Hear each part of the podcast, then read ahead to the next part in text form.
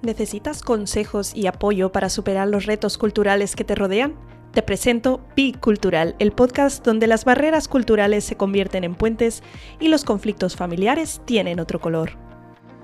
Hola a todos y a todas, aquí seguimos con la temporada sobre parejas biculturales. Hoy estaremos tratando el tema de la comunicación. Este tema es tan fundamental en las relaciones, pero en la mayoría de los casos lo más difícil. y luego, si añadimos barreras de idiomas, nos encontraremos con más obstáculos aún. Si abres cualquier libro que trata sobre relaciones, encontrarás seguro una sección dedicada a este tema. Pero ¿por qué es tan complicado?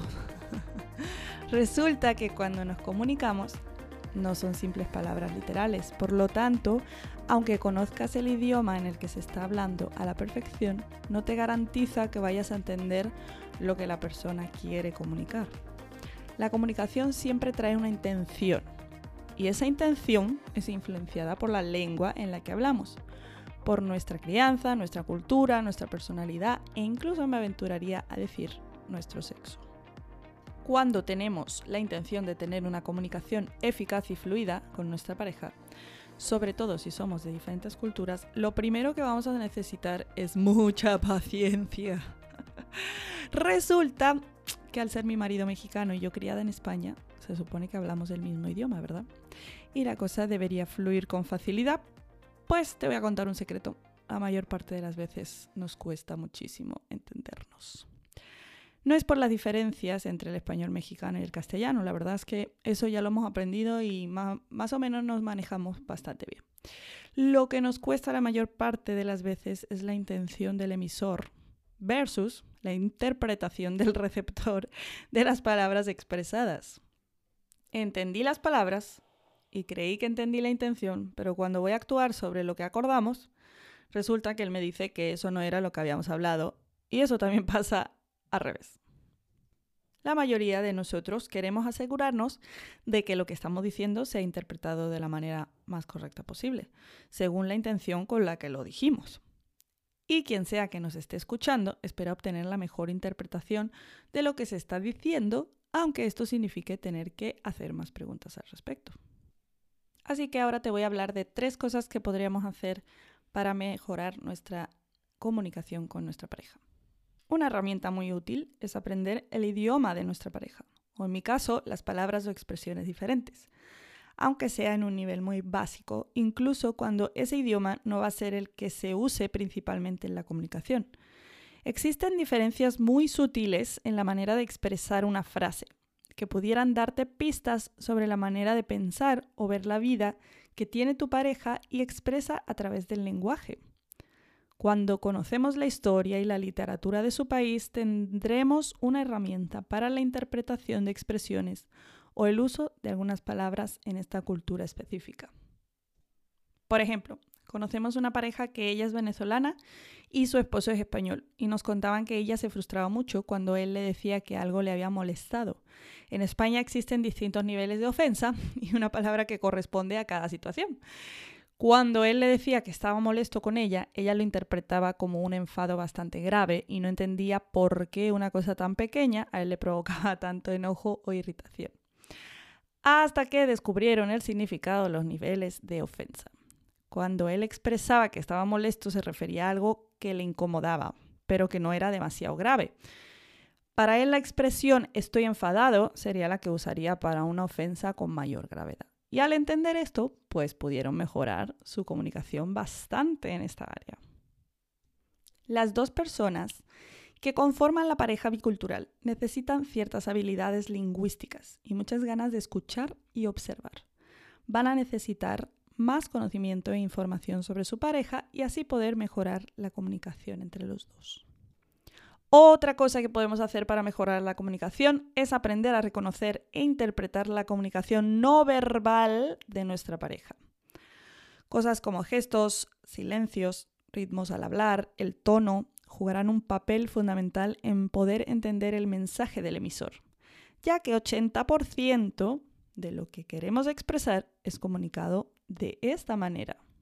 Cada cultura existe un valor añadido a ciertos gestos, expresiones faciales, etcétera, que pueden comunicar una cosa u otra. En el episodio de Camaleona Diplomático de la temporada anterior hablé precisamente de esto. Para los que no lo escucharon o no se acuerdan, vuelvo a contar la historia. Esta anécdota la cuenta Erin Meyer.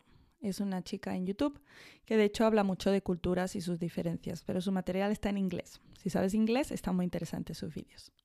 En fin, ella es de los Estados Unidos y le tocó presentar un proyecto a un grupo de japoneses. Lo bueno es que su compañero de trabajo también era japonés, porque cuando ella terminó su presentación preguntó si alguien tenía alguna duda. A su sorpresa nadie levantó la mano, así que se fue a sentar en su sitio. Su compañero japonés le dijo, yo creo que sí tienen preguntas, ¿te importa si lo intento yo? Y ella le dijo, sí, por supuesto. Entonces su compañero se puso de pie y preguntó de nuevo, ¿alguien tiene alguna duda? De nuevo, nadie le levantó la mano, pero él se puso a mirar fijamente a cada persona de la mesa y de repente se dirige a alguien y le dice, ¿Tienes tú una duda? Y la persona dijo, sí, gracias. Y luego formuló su pregunta. Esto lo hizo varias veces y con varias personas, y cuando terminó se sentó. Erin se quedó muy impresionada y le preguntó, ¿cómo sabías que esas personas tenían dudas? Y él le contestó, tienes que fijarte en la forma en que abren sus ojos. Y Erin, muy sorprendida, le dijo, ¿y cómo se hace eso? Entonces él le explicó que en Japón no suele haber tanto contacto visual como en los países de Occidente. Cuando estás dando una presentación o una charla, la gente no te va a estar mirando directamente. Pero si te fijas, habrá algunos que sí te miren directamente y tengan los ojos muy abiertos. Y eso significa que quieren hacerte una pregunta. En este caso, la comunicación no verbal era la manera principal de comunicarse en esta situación concreta. Así que si no lo has entendido aún, te lo digo de nuevo. La comunicación no verbal es fundamental para toda comunicación. Vamos a hablar ahora del tono de voz. Esta es otra de las cosas que comúnmente se pueden malinterpretar entre culturas. El estilo o manera en el cual se comunica la idea es un reflejo de cómo la persona comunica sus pensamientos. La manera en la que la gente se expresa emocionalmente puede significar cosas diferentes dependiendo de la cultura. Por ejemplo, en culturas como Egipto u otros países árabes se hablan en un tono muy elevado, con muchos gestos, y entre ellos no se ofenden, porque saben que las personas que hacen esto es para hacerse entender y no está ofendiendo a nadie. Sin embargo, si alguien emplea esta misma manera de comunicarse en un país como Inglaterra, las personas lo interpretarían como algo de mala educación u ofensivo. Donde existe una estructura jerárquica, una persona puede expresar su punto de vista con tanta vehemencia como considere, sabiendo que luego se someterá sin problema a la decisión del líder. Incluso el líder no se ofenderá con la intensidad de las opiniones de sus empleados. Si quieres entender un poquito más sobre esto, puedes escuchar un episodio de la temporada anterior que se llama Dos grandes bloques o son bloqueos. Al principio de mi relación con mi esposo, él se molestaba, bueno, otra vez esa palabra, conmigo cuando yo alzaba la voz y usaba muchos gestos para comunicar algo. Su interpretación era que yo le estaba gritando o regañando y me pedía que por favor que no le alzara la voz y me preguntaba por qué estaba tan enfadada. Resulta que yo rara vez alzaría la voz por un enfado. Soy de las personas que tiende a huir del conflicto y no me parece productivo gritar cuando uno está enfadado. Pero en Andalucía, cuando tienes una opinión muy fuerte sobre un tema, la costumbre es alzar la voz y usar muchos gestos para enfatizar la importancia de lo que estás diciendo. Así que mi respuesta siempre era, no estoy enfadada, solo estoy hablando enfáticamente. en resumidas cuentas, vemos un ejemplo de una interpretación errónea basada en la influencia cultural de cada uno. Y si quieres que la comunicación en tu relación sea lo más clara posible, este tipo de cosas son las que uno debe tomar en cuenta. Bueno, pues en mi relación yo dejé de hacer eso tan a menudo y si alguna vez me vuelve a salir, él ya tiene un poquito más entendimiento de mis intenciones. En conclusión, según el libro Love Across Latitudes de Janet Fraser Smith, existen encuestas que nos muestran que en las parejas donde ha mejorado la comunicación es gracias a la práctica. Las parejas cuentan que han aprendido a leer la mente del otro y los dos han aprendido a convivir con sus respectivos temperamentos. La mayoría indicó que pasaron mucho tiempo juntos con la determinación intencional de trabajar sus diferencias. la habilidad de comunicarse a nivel humano no solo depende de un nivel intelectual compatible, ni siquiera de un dominio del lenguaje. Para entender lo que tu pareja quiere o necesita e intenta decirte, necesitas un alto nivel de sensibilidad. Cuando uno de los dos o ambos se sienten incomprendidos en una sociedad diferente a la suya y en la que no encuentran ningún tipo de soporte emocional, no existe otro lugar al que acudir excepto el del uno al otro. Aparte de las ventajas prácticas de una comunicación verbal excelente, la motivación de querer hacer prosperar la relación de amor debería ser suficiente para continuar la mejora en este aspecto.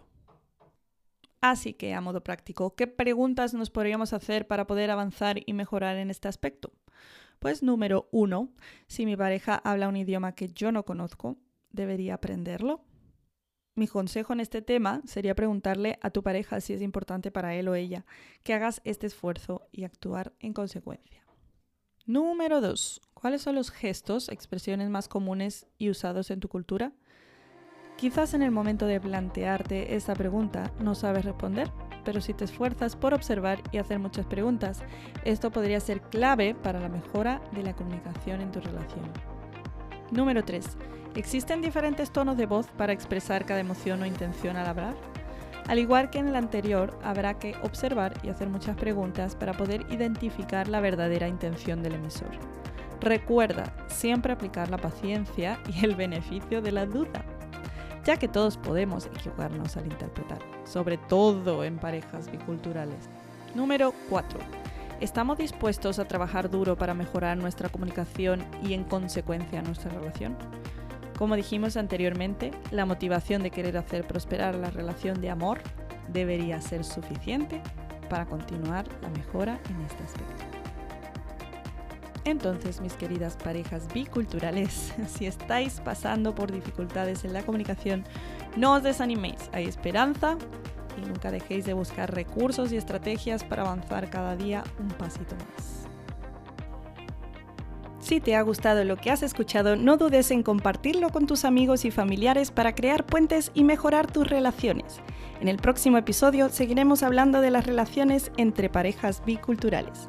Para recursos, datos curiosos y mucho más, síguenos en Instagram be.cultural pd o búscanos en nuestra página web bicultural.wixsite.com barra podcast. Un abrazo y hasta la próxima semana y recuerda, Bi Cultural.